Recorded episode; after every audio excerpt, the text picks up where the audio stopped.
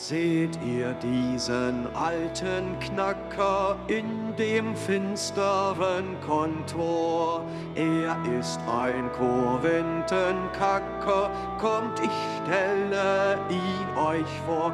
Er ist ein schwerer Sünder, ein übler Menschenschinder, der Scrooge, der Scrooge. Ebenezer Scrooge, um genau zu sein. Aber es ist lange her, dass ihn jemand mit seinem Vornamen angesprochen hat. Den Scrooge, den Scrooge. Kalt ist es in seinem Innern, die Gefühle sind erfroren, kann sich kaum an Spaß erinnern, nur an Bitterkeit und Zorn. Er nimmt es von den Armen, da kennt er kein Erbarmen. Der Scrooge, der Scrooge. Wobei man fair sein muss, die Weichen bittet er auch gern zur Kasse. Da macht er keine Unterschiede. Der Scrooge, der Scrooge.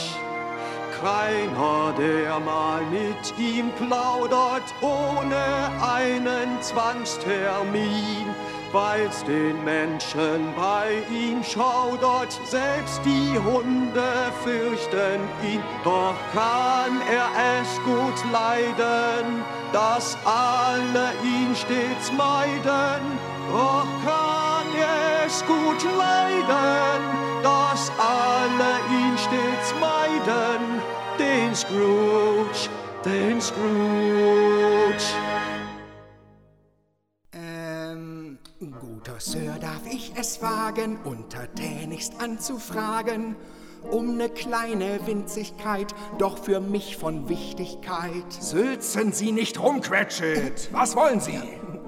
Vielen Dank für Ihre Ohren, wie Sie wissen, hat's gefroren.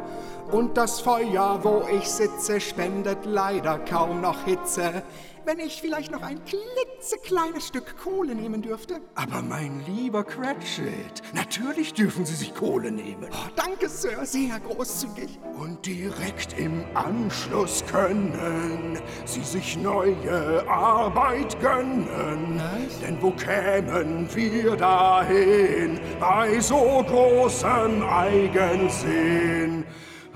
Wir werden uns wohl trennen müssen. Gierige Mitarbeiter, die mich in den Ruin treiben, kann ich nicht gebrauchen. Oh, äh, dann nehme ich besser mit meinem schwachen Feuer vorlieb. Ich werde einfach wie immer versuchen, mich am Licht meiner kleinen Lampe zu wärmen. Und das funktioniert? Äh, bisher noch nie. Ha! Bob Cratchit! Nie um einen Spruch verlegen.